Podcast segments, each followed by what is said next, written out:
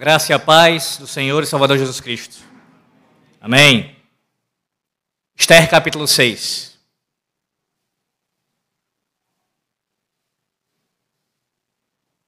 Enquanto você abre o texto, deixe-me, permita-me contextualizar aqueles que porventura não estejam por dentro. Temos pregado aqui nas manhãs do dia do Senhor o livro de Esther. E a essa altura chegamos aqui à metade do livro. Então, você que ainda não ouviu os demais sermões, desde o capítulo 1, eu convido você a fazer em nosso canal. Quando você puder, ouça os sermões desde o capítulo 1 até o capítulo 5, para você ficar ainda mais contextualizado com essa história. Esther capítulo 6.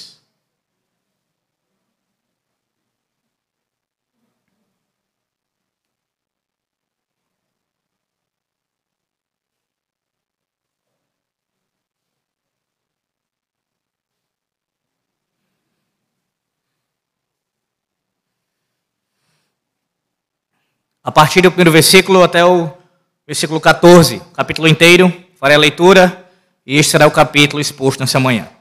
Assim diz o Senhor nosso Deus. Naquela noite, o rei não pôde dormir. Então mandou trazer o livro dos feitos memoráveis. E nele se leu diante do rei. Achou-se escrito que Mordecai é quem havia denunciado a Bigtan e a Teres os dois eunucos do rei, guardas da porta, que tinham procurado matar o rei Assuero. Então disse o rei: Que honras e distinções se deram a Mordecai por isso? Nada lhe foi conferido. Responderam os servos do rei que o serviam. Perguntou o rei: Quem está no pátio? Ora, Amã tinha entrado no pátio exterior da casa do rei para dizer ao rei que se enforcasse a Mordecai na forca que ele, Amã, lhe tinha preparado. Os servos do rei lhe disseram: Amã está no pátio. Disse o rei que entrasse.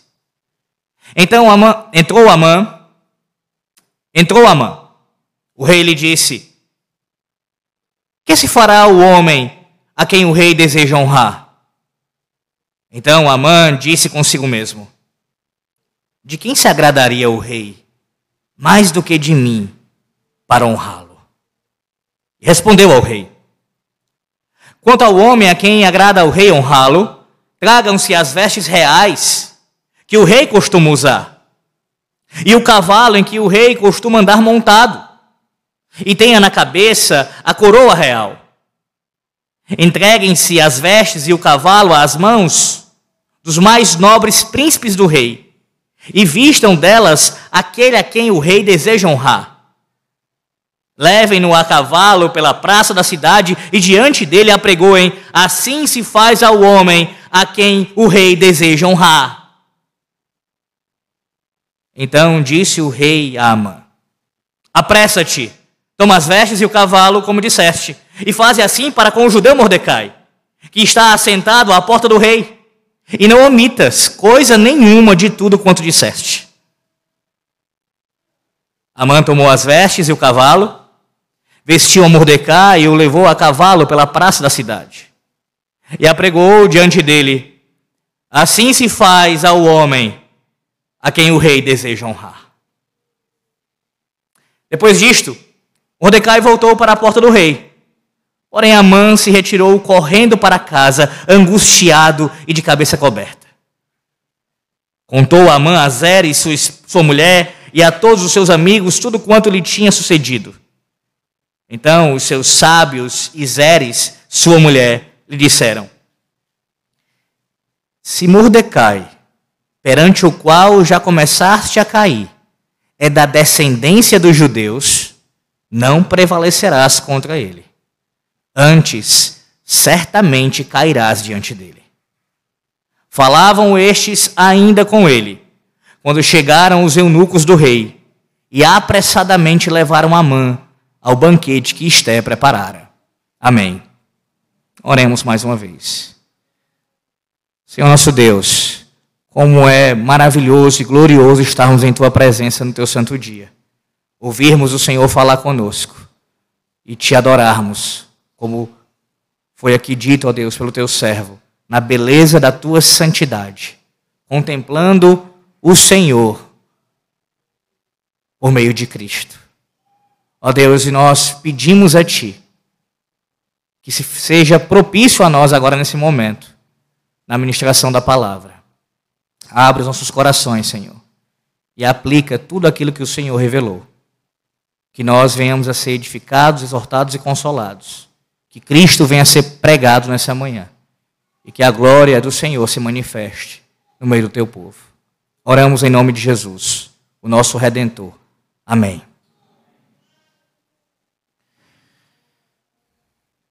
Você sabe o que significa plot twist. Talvez você diga assim, Alex, que nome é esse? O que, que, que é isso que você está falando? Nunca ouvi falar em plot twist. Provavelmente você já viu o que é isso, isso acontecendo em um filme ou em uma série. Você que gosta de assistir filmes, séries, já deve ter se deparado com esse tipo de, de acontecimento. Esse é o nome, sim, em inglês, mas que é dado para se referir a quando uma história, um enredo, ele está caminhando numa direção, ele está indo para uma conclusão e de repente acontece algo. A história tem um rumo, todo mundo acha que ela vai concluir daquela maneira, pela maneira como, pela forma como o autor a vem contando, como os personagens vêm trabalhando, o desenrolar vai nessa direção, mas de repente acontece uma mudança. De repente há uma grande variação na história. Ela toma outro rumo. Ela segue para outro caminho. E aí você fica surpreso com aquilo. Como isso aconteceu? como agora a história vai por esse caminho, por essa trajetória, como isso aconteceu e você fica estupefato diante do acontecimento. Pois bem, nessa manhã, meus irmãos, no capítulo 6 de Esté, nós estamos diante de uma espécie de plot twist, ou seja, de um acontecimento que muda o rumo da história. Uma situação inusitada algo que não era esperado, algo que ah, acontece e muda completamente o rumo, a trajetória que o autor vinha descrevendo para nós.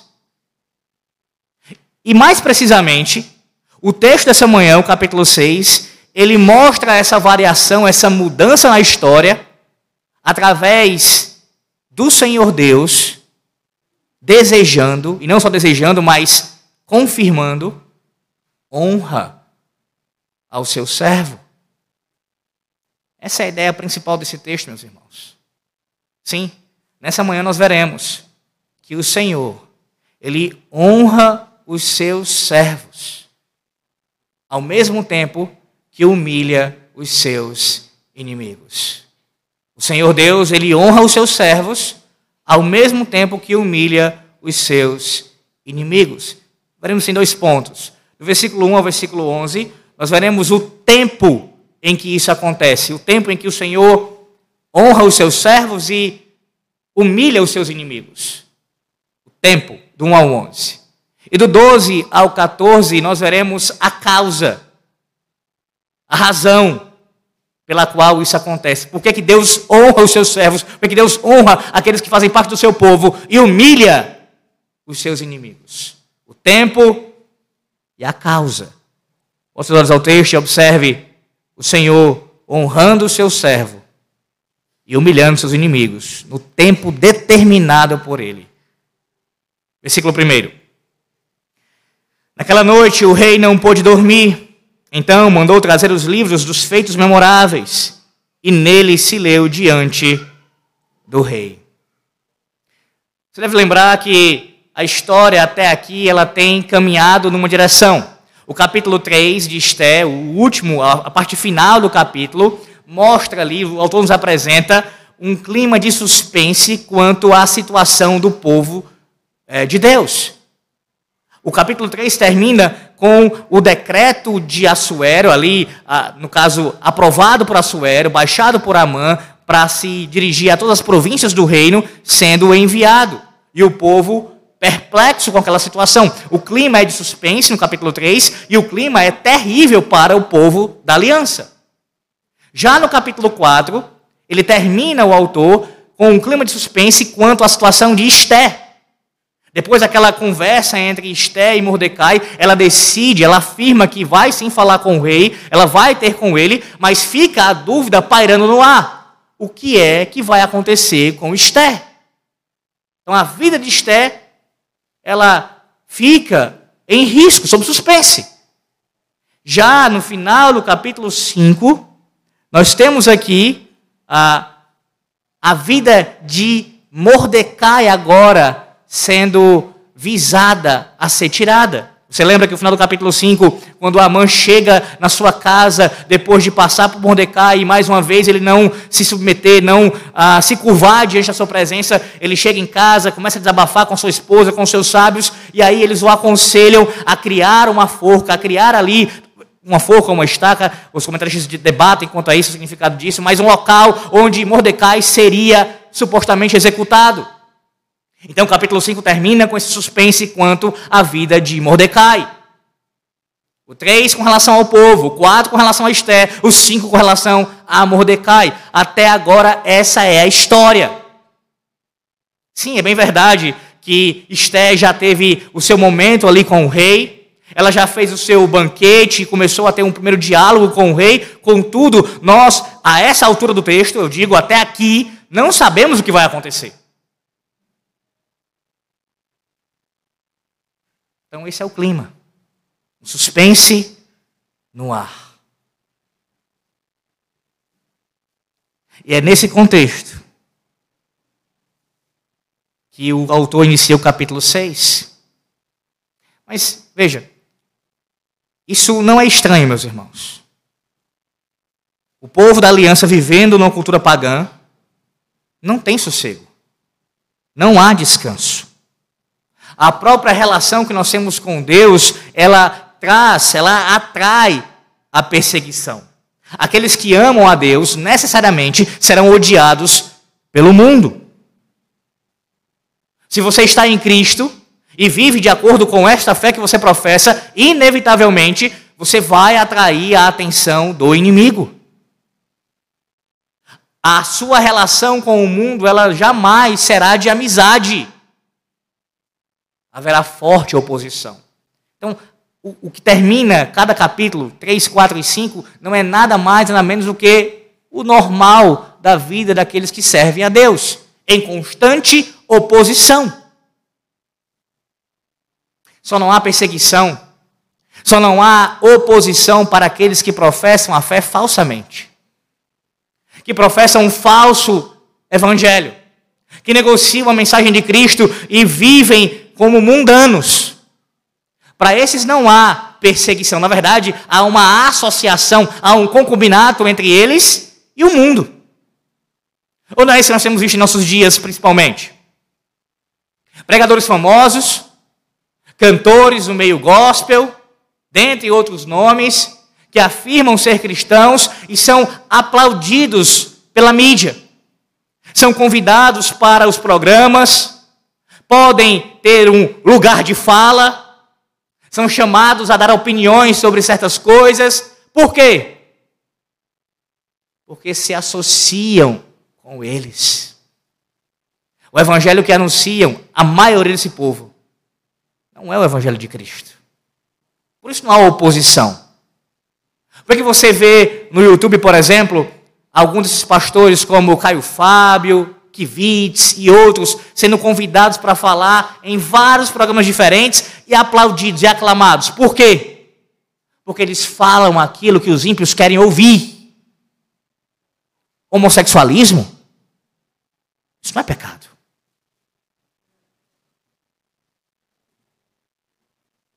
Esse tipo de ideia de, um, de uma condenação eterna. Foi inventado pelos cristãos, pelo cristianismo. Separando o cristianismo de Cristo. E assim por diante.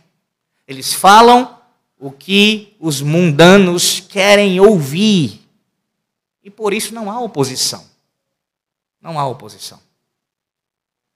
Mas para você que está em Cristo, você que é um genuíno cristão, saiba que você está em constante perigo nesse mundo. Em constante perigo nesse mundo. A oposição se levanta das mais diversas formas possíveis. No seu contexto familiar, onde você trabalha, onde você mora, você vai encontrar oposição. E esse clima de suspense, ele vai pairar sobre a sua vida muitas vezes. O capítulo 6 inicia, como eu disse, nesse contexto, esse pano de fundo. E o que, que acontece? O texto diz, meus irmãos, que a Mordecai, perdão, o rei Assuero, ele teve uma insônia. Ele teve dificuldade para dormir. E se você conhece a revelação bíblica, você sabe que essa não é a primeira vez que a palavra de Deus menciona algo como isso daqui. Especialmente no livro do profeta Daniel. Veja, profeta Daniel, capítulo 2, versículo 1, diz assim: Daniel 2, 1. No segundo ano do reinado de Nabucodonosor, teve este um sonho. O seu espírito se perturbou e passou-se-lhe o sono. Daniel 2:1. No capítulo 6 de Daniel, no versículo 18, acerca de Dario, é dito: Então o rei se dirigiu para o seu palácio, passou a noite em jejum e não deixou trazer à sua presença instrumentos de música, e fugiu dele o sono. Tanto Nabucodonosor quanto Dario, eles perderam o sono, a semelhança de Assuero. Eles tiveram dificuldades para dormir. Contudo, se você observou, há uma diferença entre os relatos de insônia daqueles reis, Nabucodonosor e Dario, com a situação de Assuero. Tanto no capítulo 2 quanto no capítulo 6, Daniel, em Daniel somos informados a causa da insônia. A causa da insônia nos é dito. No capítulo 2 e 6 de Daniel. Nabucodonosor perde o sono por causa de um sonho que o perturbou. Dario não consegue dormir aflito pela condição de Daniel. Ele estava na cova dos leões. E isso o perturba a tal ponto de perder o sono. Entretanto, o versículo 1 desse capítulo 6 de Esté não nos diz a razão para a falta de sono de Assuero. Ela não aparece. Veja, naquela noite o rei não pôde dormir. E pronto. Ele para aqui. Ele não explica, ele não dá nenhuma razão. O que teria acontecido? O que foi que tirou o sono de Assuero? Você consegue imaginar? Bem, não apenas a inquietação do rei chama a atenção aqui, mas a maneira como ele decide resolvê-la. Diz o texto, no versículo 1 ainda: mandou trazer o livro dos feitos memoráveis, e nele se leu diante do rei. Meus irmãos, a Soera ele tinha outras maneiras de passar o seu tempo, caso ele desejasse. Ele poderia, por exemplo, se entreter com música, com danças, ou até de maneira imoral, como o ímpio que ele era, com o seu harém. Só que ele escolhe justamente ler. No caso, ouvir a leitura. E note, não é qualquer leitura aqui mencionada, são os registros governamentais. Há um comentarista que diz que aqueles que leram os atos dos antigos reis do Oriente Médio souberam que não se tratava de uma leitura muito interessante. Eles tendem a ser um catálogo de vitórias, terras conquistadas e tributos impostos. Era uma leitura tão instigante quanto uma regulamentação de impostos. Com isso, não somente esse comentarista, mas outros também deduzem que o objetivo de Assuero, através dessa leitura tão maçante, tão ah, ah, sem, tão monótona, era causar sono. Leia para mim. para que eu venha ter sono. Parênteses aqui importante. Lamentavelmente, há alguns cristãos que fazem isso com a Bíblia. Estou sem sono. Vou ler a Bíblia para dormir. Não faça isso, não. Não faça isso. A palavra de Deus deve ser lida com reverência e temor. E com todo desejo de nós meditarmos no que lemos. Palavra não deve ser lida de maneira trivial, com fins como esse. Pois bem, mas Assuero talvez tenha feito com esse objetivo a leitura daquele registro. Mas perceba que o tiro saiu pela culatra. Versículo 2 faz referência aqui a um registro importantíssimo. Achou-se escrito que Mordecai é quem havia denunciado a Bigtã e a Teres, os dois eunucos do rei, guardas da porta, que tinham procurado matar o rei Assuero. Você se recorda disso? Volte comigo para o capítulo 2 de Esté. Capítulo 2 de Esté, versículos 21 a 23. Veja quando isso aconteceu no capítulo 2, está sendo mencionado aqui mais uma vez, no versículo 2 do capítulo 6. Capítulo 2 de Esté, versículo 21. Naqueles dias, estando Mordecai sentado à porta do rei, dois eunucos do rei, dos guardas da porta, Bigtã e Teres, sobremodo se indignaram e tramaram a tentar contra o rei Assuero. Veio isso ao conhecimento de Mordecai, que o revelou à rainha Esther. E Esther o disse ao rei em nome de Mordecai. Investigou-se o caso e era fato. E ambos foram pendurados numa forca. Isso foi escrito no livro das crônicas perante o rei. Quando nós passamos por esse texto, na exposição do capítulo 2, você deve lembrar que eu pontuei o fato inusitado. Ou seja, a falta de recompensa a Mordecai, por ter denunciado aqueles eunucos e assim livrado o rei da morte. Em nenhum momento o texto diz, no capítulo 2, que houve alguma recompensa, simplesmente o registro acontece e acaba por isso mesmo. Veja como isso é confirmado no versículo 3 aqui do capítulo 6 de Esther. Então disse o rei: Que honras e distinções se deram a Mordecai por isso. Nada lhe foi conferido, responderam os servos do rei que o serviam. Mordecai não recebeu recompensa alguma pelo livramento que ele proporcionou ao rei Assuero. Agora, por que, que há o interesse do rei em recompensar Mordecai. Por que, que ele quer saber se ele foi ou não recompensado? Meus irmãos, os reis persas eles eram preocupados e bastante acostumados em recompensar aqueles que prestavam serviço a eles. Principalmente algo como o que aconteceu, um livramento de morte. A vida do rei foi salva. Recompensar seus benfeitores, cultivavam uma boa relação política, além de servir como uma estratégia de segurança pessoal. Deixar um ato tão importante passar sem a devida retribuição poderia trazer consequências terríveis. Ora, se se espalha por aí que o rei deixou de recompensar um homem que salvou a sua vida, quem vai querer salvar a vida do rei novamente?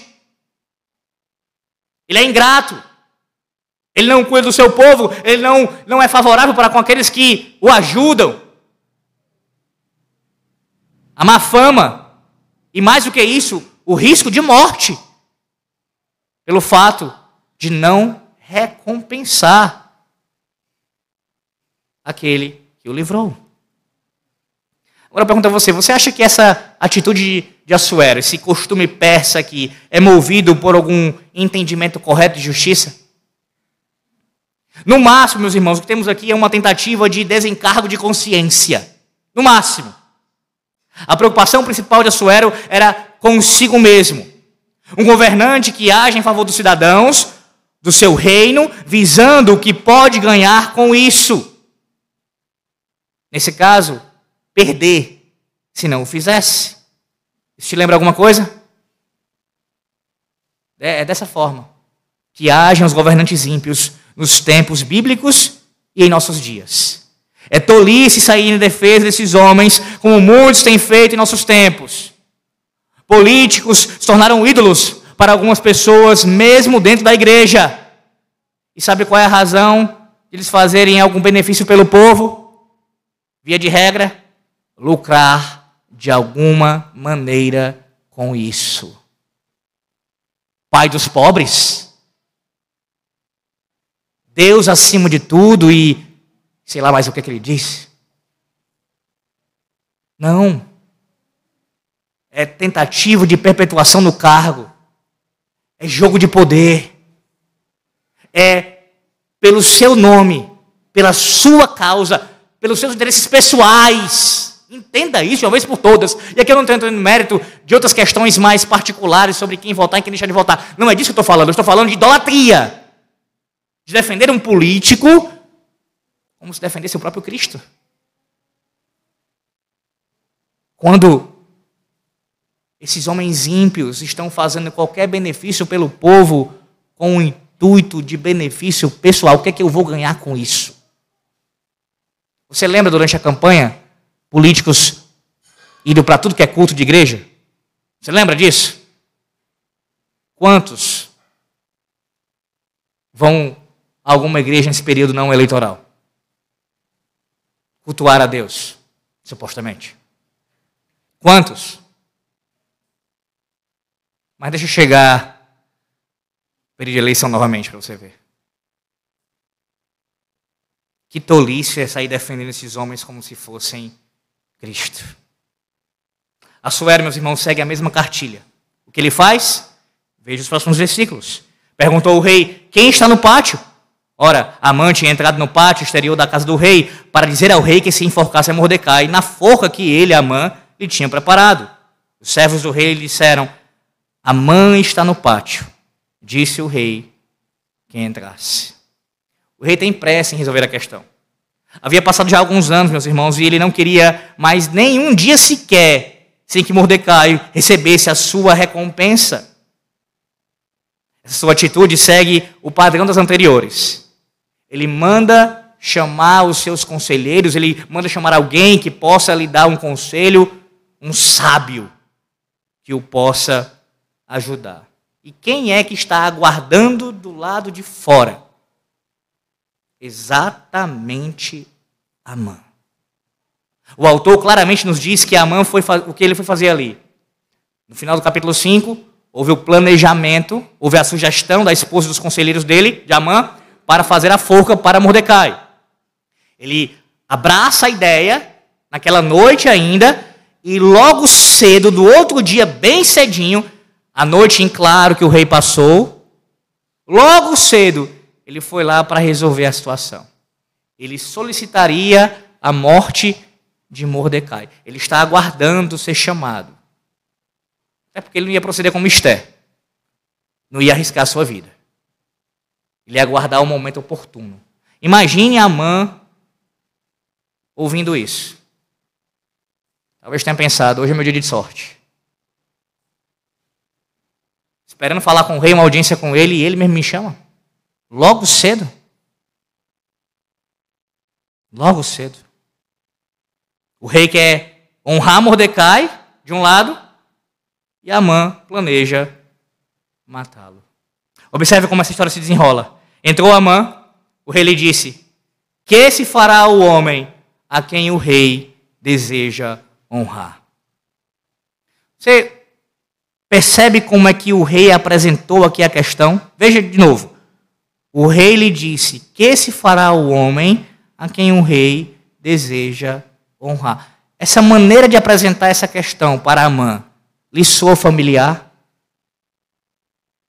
Você lembra do que aconteceu no capítulo 3?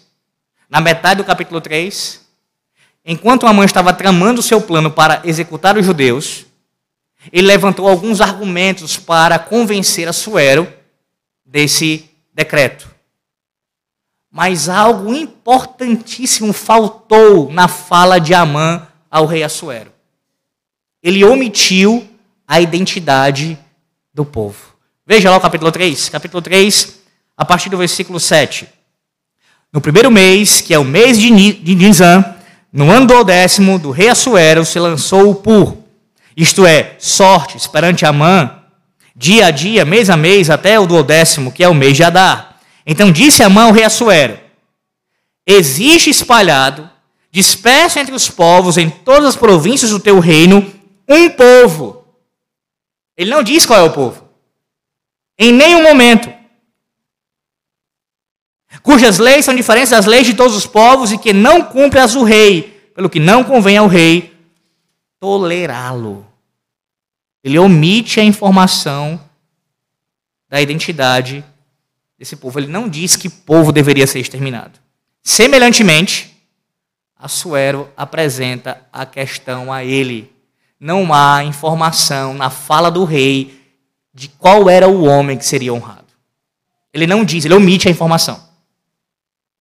Então vocês perguntem assim: mas por que ele omitiu? Qual foi a razão dele não mencionar o nome de Mordecai? Amã, nós sabemos, ele tinha razões, motivos escusos. Mas por que Assuero fez isso? Por que ele omite? Antes de responder, note a reação de Amã ao ouvir. Então, Amã disse consigo mesmo: De quem se agradaria o rei mais do que de mim para honrá-lo? Amã ouve as palavras de Assuero, um desejo de honrar um homem, e na sua mente, dentro do seu coração, ele não expressou isso em palavras, ele pensou: quem o rei se agradaria de honrar mais do que a mim? Quem? Amã percebe uma lacuna, faltando ali um nome a ser preenchido, e ele preenche com o seu nome. E de fato, meus irmãos, existem alguns motivos para Amã pensar assim. Ora, ele era o segundo homem do império. Sim, a ele haviam sido conferidas várias honrarias. Então, de certa forma, não era algo totalmente improvável achar que Amã pudesse ser mais uma vez honrado por Assuero. Há sim possibilidade quanto a isso pegando esse pano de fundo, esse contexto. Contudo, o que acontece aqui, a expressão do coração de Amã é muito mais profundo. Não é simplesmente porque ele vê a situação, é muito mais profundo. Esse pensamento de Amã não é fruto simplesmente de uma análise coordenada dos fatos, e sim de uma de um coração completamente envaidecido. A ideia é a seguinte: não há outro homem a quem o rei agrade se honrar mais do que eu. Amã se vê como a medida de todas as coisas. O mundo gira ao seu redor. Tudo deve ser feito em torno do seu nome, do seu bem-estar, da sua popularidade, da sua glória. Por isso ele preenche a lacuna com o seu nome. Só pode ser eu. Não pode ser outro homem. Não há outro homem. Porque as coisas giram em meu redor, ao meu redor. Você já ouviu falar numa palavrinha chamada narcisismo? Uma definição básica do dicionário é a seguinte: que tende a estar completamente centrado em si mesmo, geralmente voltado para a sua própria imagem. Você conhece alguém que se comporta assim? A semelhança de Amã, tudo parece girar em torno dele ou dela. A cada dez palavras que a pessoa pronuncia, onze são acerca de si mesmo. Seus feitos, seus planos, sua inteligência, habilidades, tudo, tudo gira em torno de si, centrado em si mesmo. Sabe aquele tipo de pessoa insuportável, que onde chega quer ser o centro das atenções? Tem uma roda de conversa, ele quer aparecer mais do que os outros. Tem um homem de família, ele quer ser aquele que chama mais atenção. Seja por via cômica, é o piadista.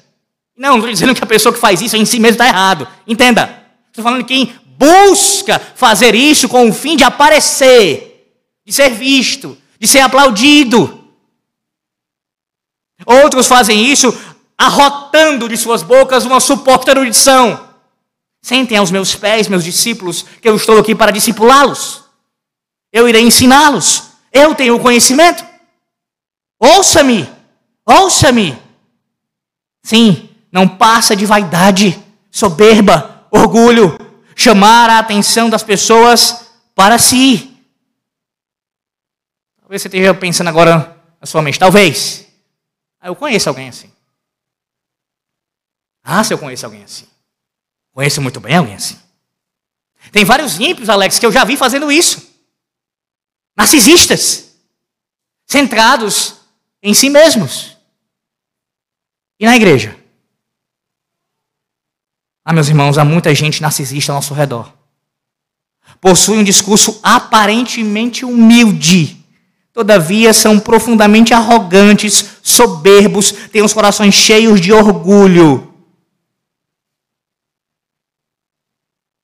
Sabe, a forma de falar, quer transparecer a humildade falando baixinho. E não há problema em quem fala baixo, nenhum problema em si com isso. Estou falando da, da tentativa de camuflar a soberba por meio de uma aparência estereotipada de humildade, que não é, não procede do coração. Eu quero dizer com isso? Assim como há pessoas que são pobres financeiramente falando, e elas não são humildes porque são pobres, porque há pobres orgulhosos, há também pessoas que têm um discurso, um jeito de falar, um jeito de se vestir, um jeito de andar, aparentemente humilde, mas o coração é soberbo. Não acho que soberbo está somente naqueles que têm vestes pomposas, que têm um jeito de falar mais elegante. Não, não apenas nesses pode existir soberba. Também naqueles que aparentam humildade. Mas o coração é soberbo. É bem verdade, meus irmãos, que isso pode ser visto muitas vezes no púlpito. Pregadores que gostam de chamar a atenção para si. Tudo gira também em torno de si mesmo. Eles promovem a sua própria vida. Pastores que deveriam dar o exemplo acabam sendo os mais orgulhosos, uma verdadeira contradição com o seu chamado, que deve anunciar a Cristo e não os seus próprios nomes.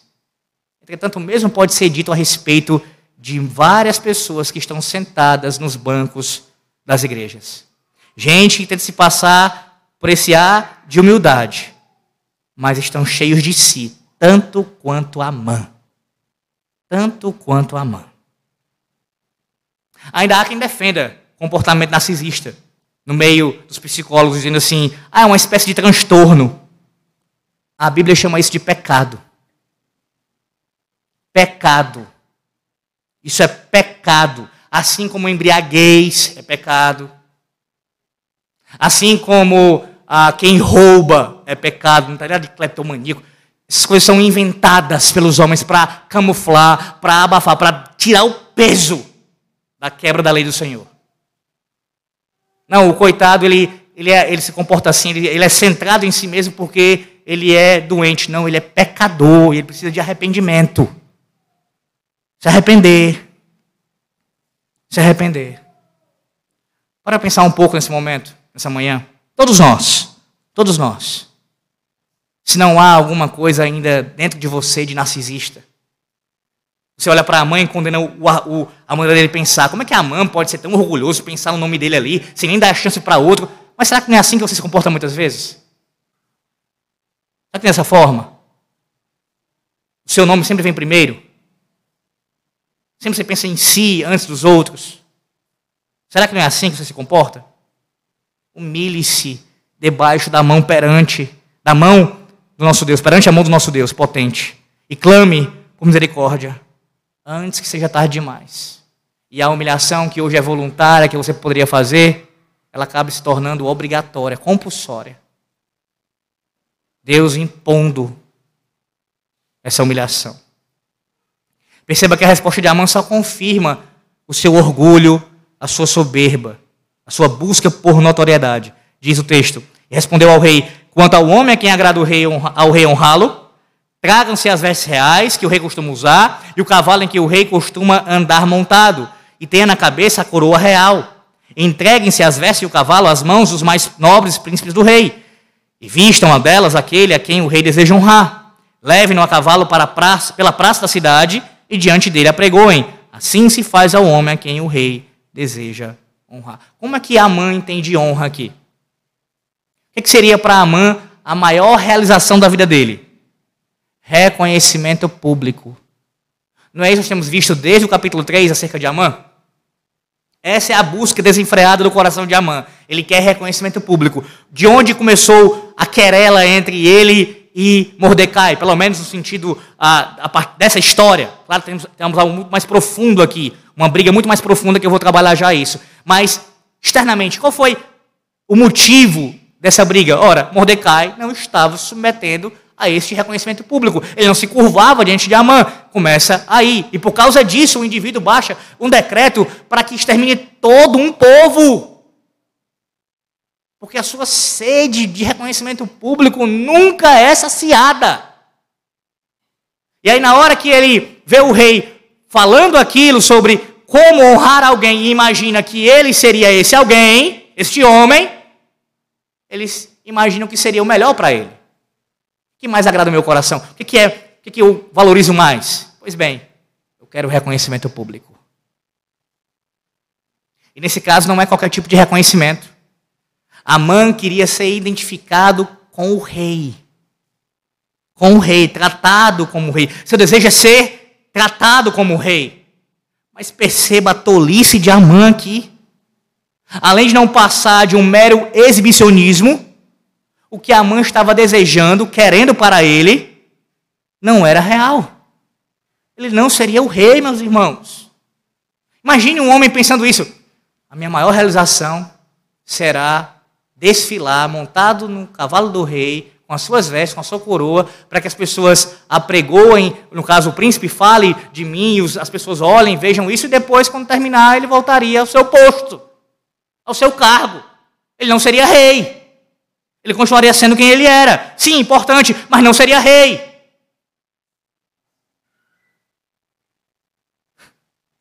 Tolice. O que ele ganharia, afinal de contas, com isso? Teria o seu ego afagado, mas a realidade não mudaria. Percebe que é exatamente isso que a idolatria faz?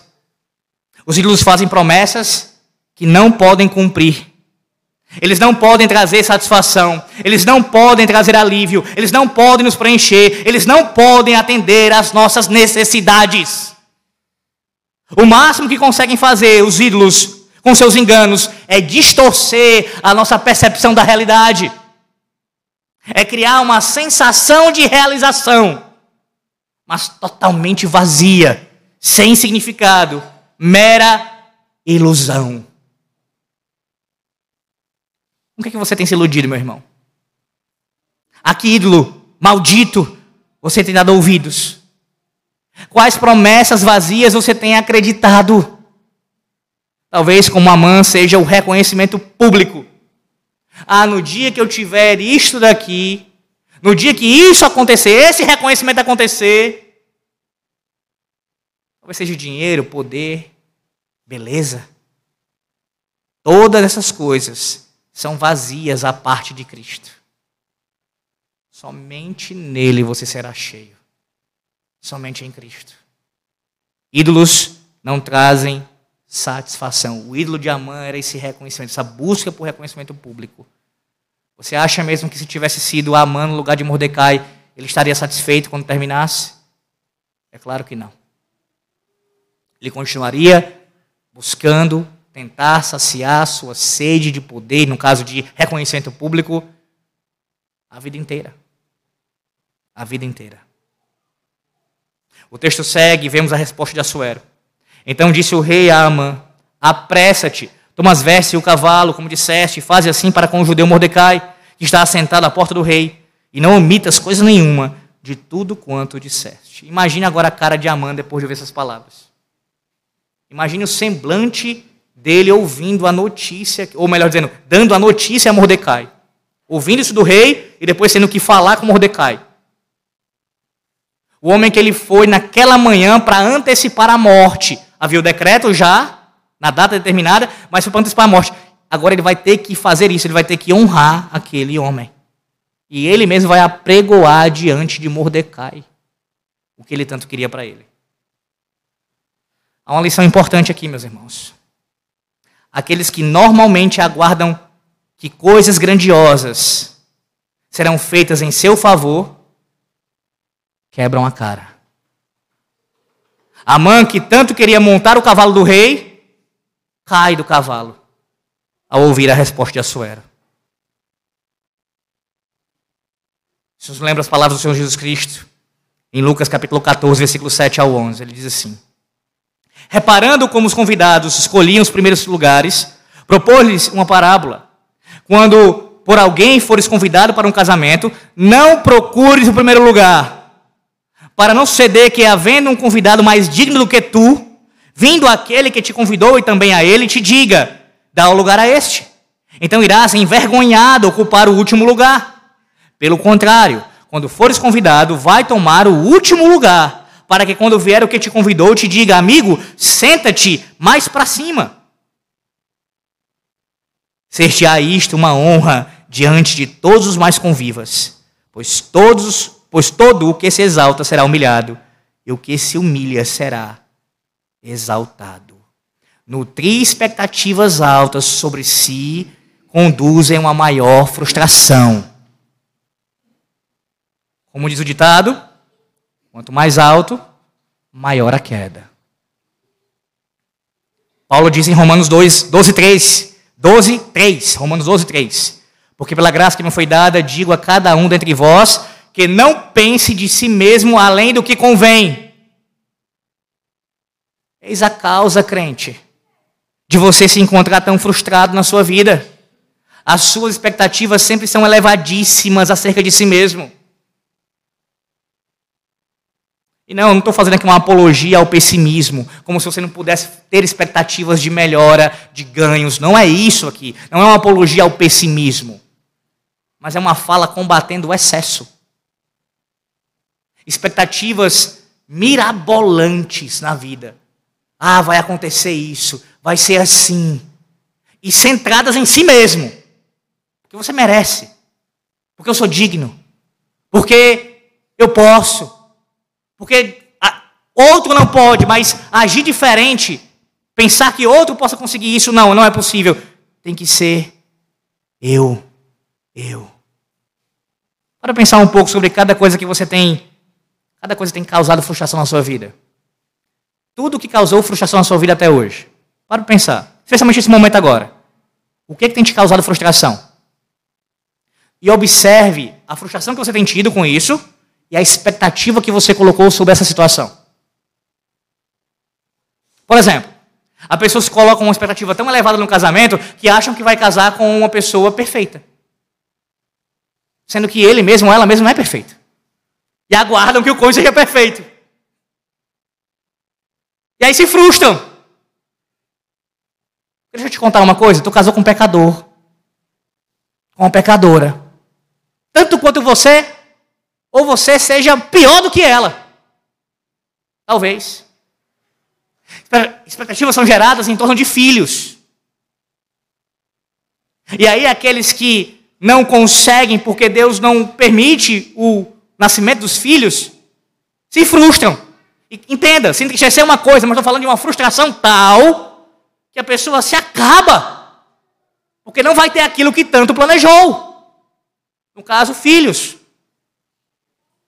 Ou então aqueles que têm filhos, mas os filhos não seguem os caminhos que eles gostariam que seguissem. É claro que é legítimo, você deve orar pelos seus filhos, deve trabalhar, ensiná-los e fazer de tudo para eles estarem no Senhor, mas se isso não acontecer, a sua frustração não pode ser tamanha a ponto de você se afastar do Senhor por causa disso.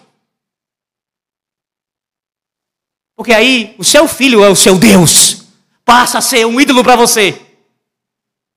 Ah, Deus me concedeu isso que eu queria para o meu filho, inclusive a salvação. Portanto, eu não vou continuar servindo a esse Deus.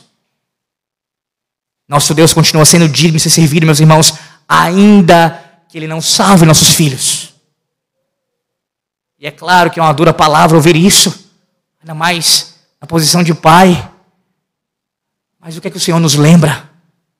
Se você não deixar todos, resumidamente, todos por amor de mim, você não é digno de mim.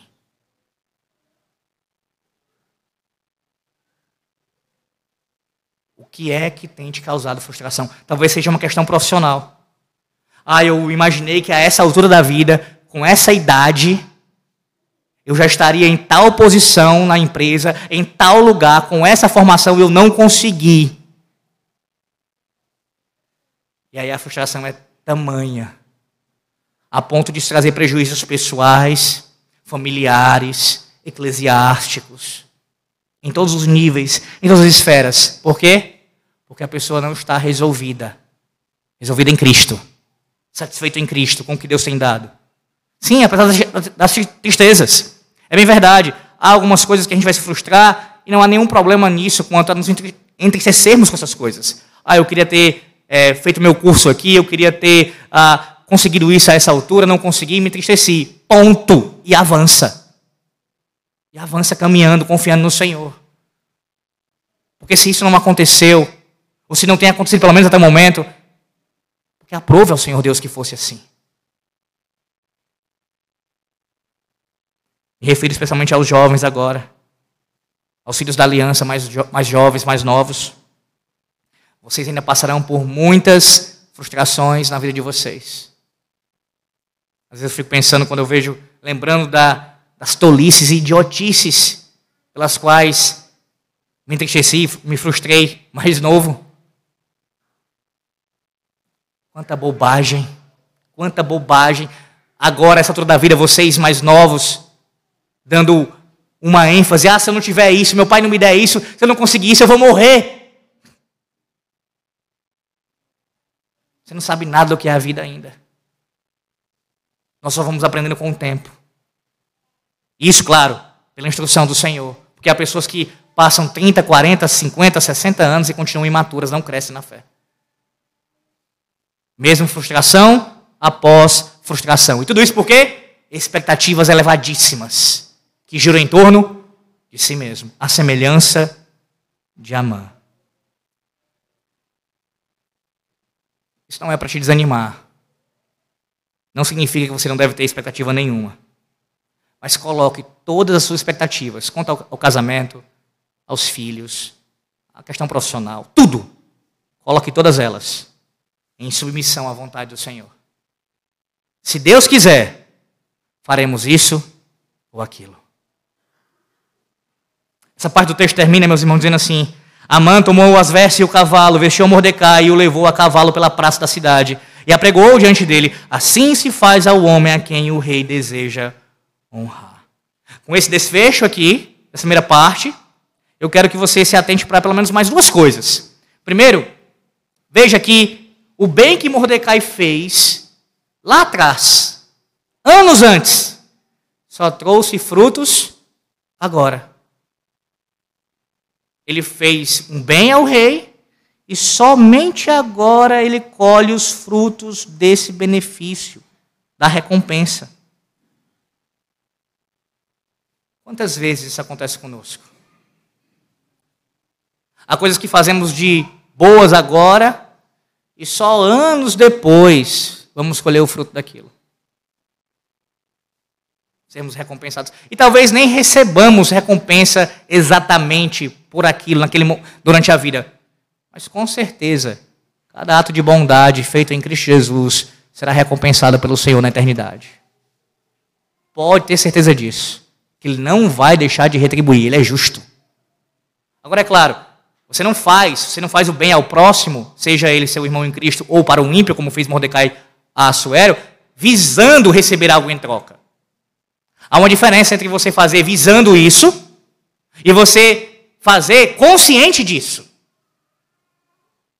Sabe a diferença? A diferença é a seguinte: você faz porque Deus ordena as boas obras, cumprir as, uh, os seus mandamentos, amar o seu próximo, seja ele quem for.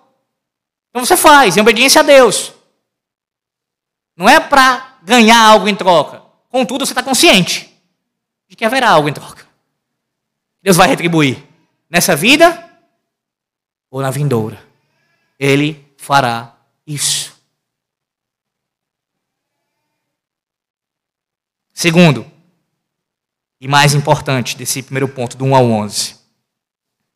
Deus cuidou de tudo, enquanto Mordecai e Esther não sabem nem o que está acontecendo. O que permeia todo o capítulo 6, especialmente do 1 ao 11 é a soberania absoluta de Deus sobre todas as coisas. E aqui vem as respostas que eu deixei em aberto. Quem fez a Suera acordar? Quem o despertou naquela noite? O texto não nos diz, o autor não fala, não menciona a causa. Há até comentaristas que conjecturam que uma possibilidade pode ter sido a construção de Amã para matar Mordecai. Imagina a ironia da coisa se tivesse sido isso mesmo. Enquanto a mãe está lá mandando construir a forca que estava sendo preparada para Mordecai, o rei não consegue dormir por causa disso.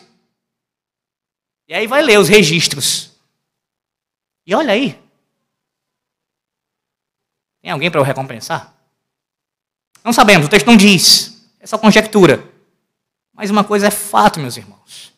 Não só no capítulo 6, mas em todo o livro de Esté, a despeito do nome do Senhor Deus não ser mencionado, ele está trabalhando de maneira invisível, ele está trabalhando. É ele quem desperta a Suero naquela noite. É ele quem faz isso. Não interessa se ele usou algum instrumento para isso ou não. É ele quem desperta. É ele quem faz a Suero escolher ler aqueles registros e não se entreter com outras coisas. É Ele quem conduz por sua providência que o trecho onde é narrado acerca do que Mordecai tinha feito seja lido. E perceba, quando é que isso acontece? Exatamente na noite em que, a, que tinha planejado a morte de Mordecai. Você acha que quando Mordecai não foi recompensado lá no capítulo 2, isso foi por acaso? O próprio Deus privou Mordecai daquela recompensa imediata para que no tempo oportuno, exatamente no tempo determinado por Deus, na noite do planejamento da morte de Mordecai, o rei pudesse se lembrar de Mordecai. Ou no caso, ser lembrado. E mais uma demonstração da soberania de Deus. Quem está do lado de fora? o homem que queria executar Mordecai. Não tenha nenhuma dúvida que esse texto do capítulo 6, assim como em várias passagens do livro de Esté e na Bíblia como um todo, estão repletas de sarcasmo, ironia. Ironicamente. Sim, o Senhor está zombando dos inimigos dele, dos inimigos do seu povo. E como numa peça, numa, numa, num tabuleiro de xadrez, ele move as peças como ele quer. E a peça, a mão, está na posição adequada para cumprir o decreto do Altíssimo. É ele. Deus podia usar de outro. Usou dele. Para que fosse humilhado ali publicamente e Mordecai fosse honrado. Deus governa a história, meus irmãos. O capítulo 5 da nossa confissão de fé, da providência, parágrafo 3 diz assim: Deus, na sua providência ordinária, faz uso de meios. Contudo, ele é livre para operar sem eles, sobre eles e contra eles, segundo o seu beneplácito. Nesse capítulo nós não vemos Esther. Mordecai aparece, mas é passivo. Veja, no capítulo anterior, Esté está trabalhando. No capítulo 4, ela tem a conversa com Mordecai e ela no 5 vai interceder junto ao rei. No caso, vai começar o processo ali, para poder chegar ao momento de interceder. No 6, ela nem é mencionada, não é mencionado o nome de Esté aqui no capítulo 6.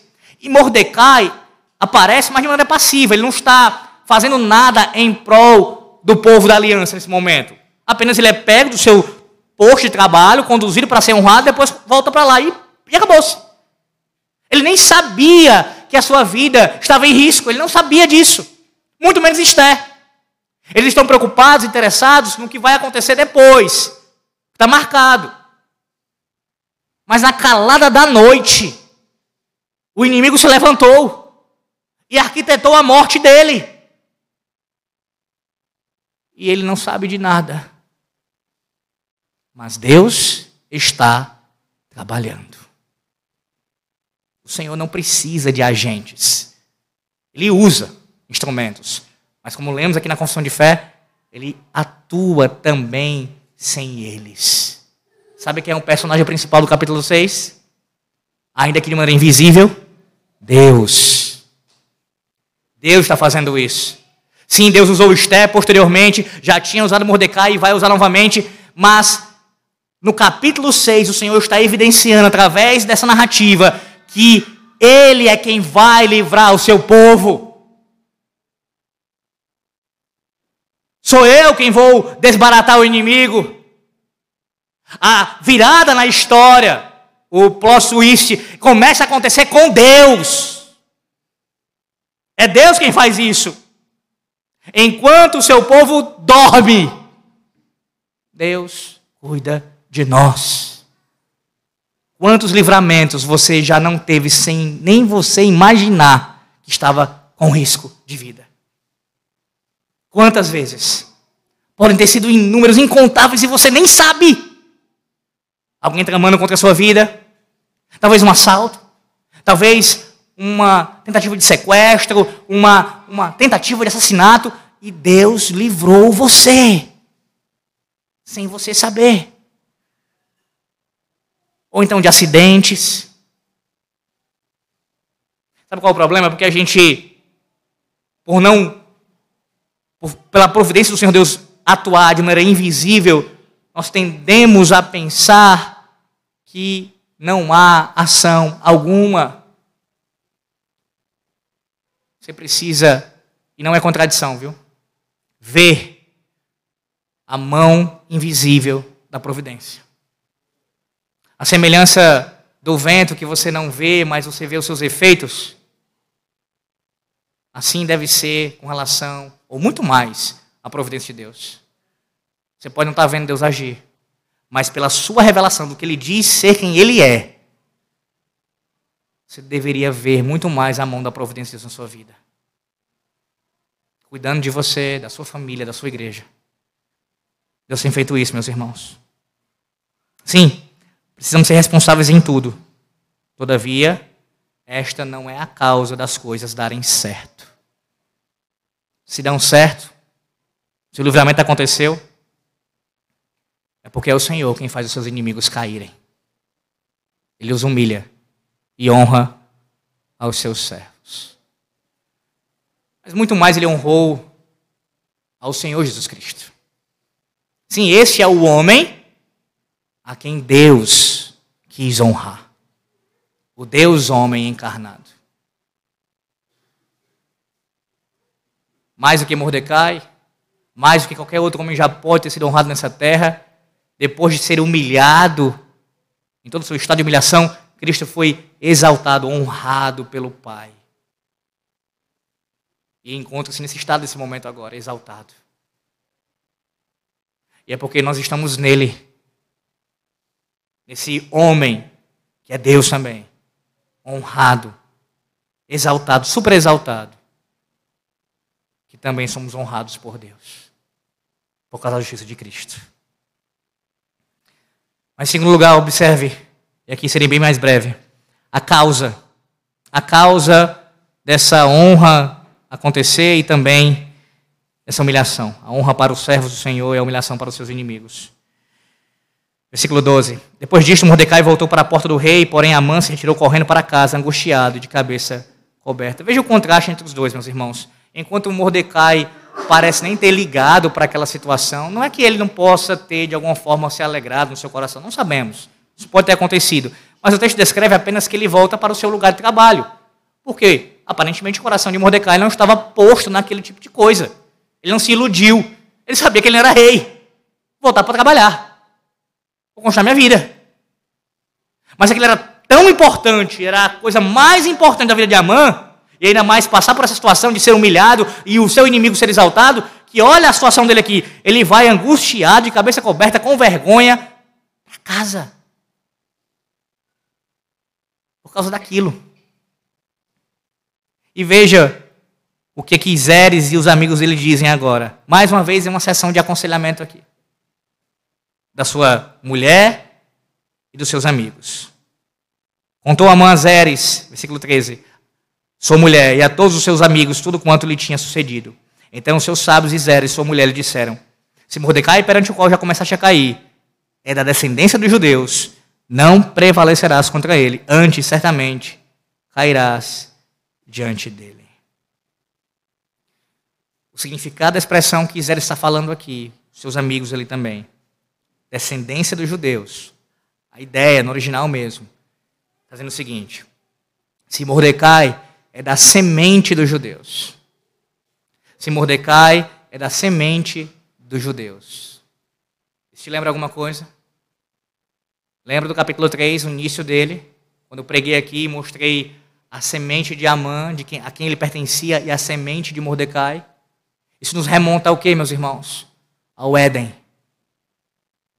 Foi no Éden que o Senhor Deus colocou uma inimizade entre a semente da mulher e a semente da serpente. Entre as duas linhagens, entre as duas descendências.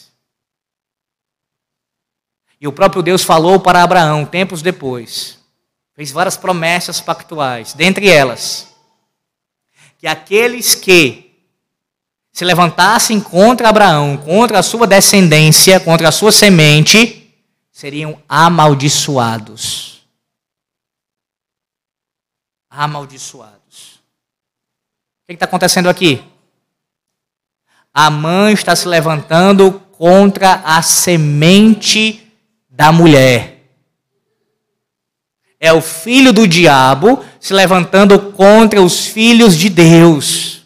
Não apenas Mordecai, mas todo o povo. Esse é o conflito. Esse é o pano de fundo.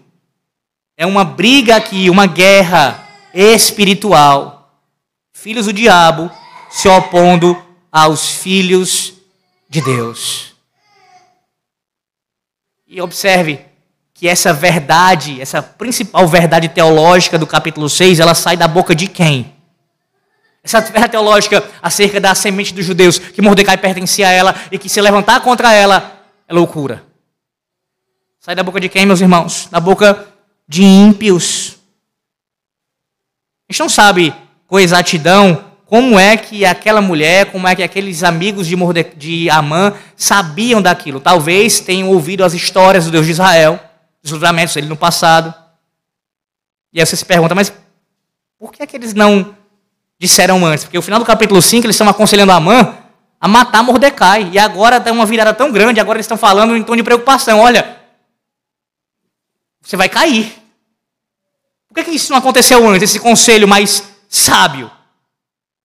Talvez, porque somente agora, quando eles ouviram o relato que a mãe contou, olha, assim procedeu. Eu fui para matar, para pedir a morte de Mordecai, mas assim, assim, e ele conta como o dia terminou, Mordecai sendo honrado e ele humilhado, eles podem ter tido os olhos abertos para a situação. É, realmente alguma coisa superior, alguém, algo está acontecendo está conduzindo essa história de uma maneira diferente. Você consegue aqui ter ideia do que. da. da, da como isso é vergonhoso para nós, perdão, irmãos, como isso é vergonhoso para nós, vermos ímpios proferindo verdades teológicas tão profundas aqui, ainda que com ignorância, enquanto nós muitas vezes não temos visto a mão do Senhor Deus trabalhando. Sim, é verdade que esses ímpios não estão com o conhecimento total do assunto. Mas há uma verdade nessa fala. Qual é a verdade? Ele era da descendência dos judeus, era da semente dos judeus. Algo está acontecendo, você vai cair diante dele. Isso é uma verdade. Então, há aqui alguma percepção, ainda que nebulosa, do agir de Deus. Do Deus dos hebreus. Do Deus dos judeus. Do Deus da igreja. Quão vergonhoso isso é para nós quando Ímpios proferem verdades teológicas, ainda que não entendendo perfeitamente o que elas significam. E nós não conseguimos nem mesmo ter um mínimo de confiança e de certeza que Deus está agindo, que Deus está fazendo. A razão aqui dada por Zeres não é porque Mordecai fosse bom, e sim porque ele era da semente dos judeus. O reino de Deus está em vista aqui. A mãe estava, em última instância, se levantando contra Deus. Se opor ao povo da aliança, seja na antiga aliança, seja na nova aliança, é se opor ao próprio Deus. Quem se levanta contra a igreja se levanta contra o Deus dessa igreja. E fique claro aqui: o Senhor Deus não está comprometido com nossas brigas pessoais, com nossas querelas particulares. Deus está comprometido em defender o seu povo, a sua igreja. Quantas pessoas proferem isso? Ah, eu estou, em persegui... estou passando perseguição, estou passando é, privações. Por quê? Se a razão é porque você está defendendo o Evangelho de Cristo, vivendo para a glória dele, enfim, tudo está relacionado aos interesses do reino de Deus, então pode continuar firme nisso daí. Que o Senhor garante a defesa. Mas se você está envolvido numa disputa, numa briga meramente pessoal, por questões de picuinhas, coisas meramente pessoais mesmo, seu coração, não há garantia nenhuma de defesa para você. Você está lutando sozinho. Sozinho.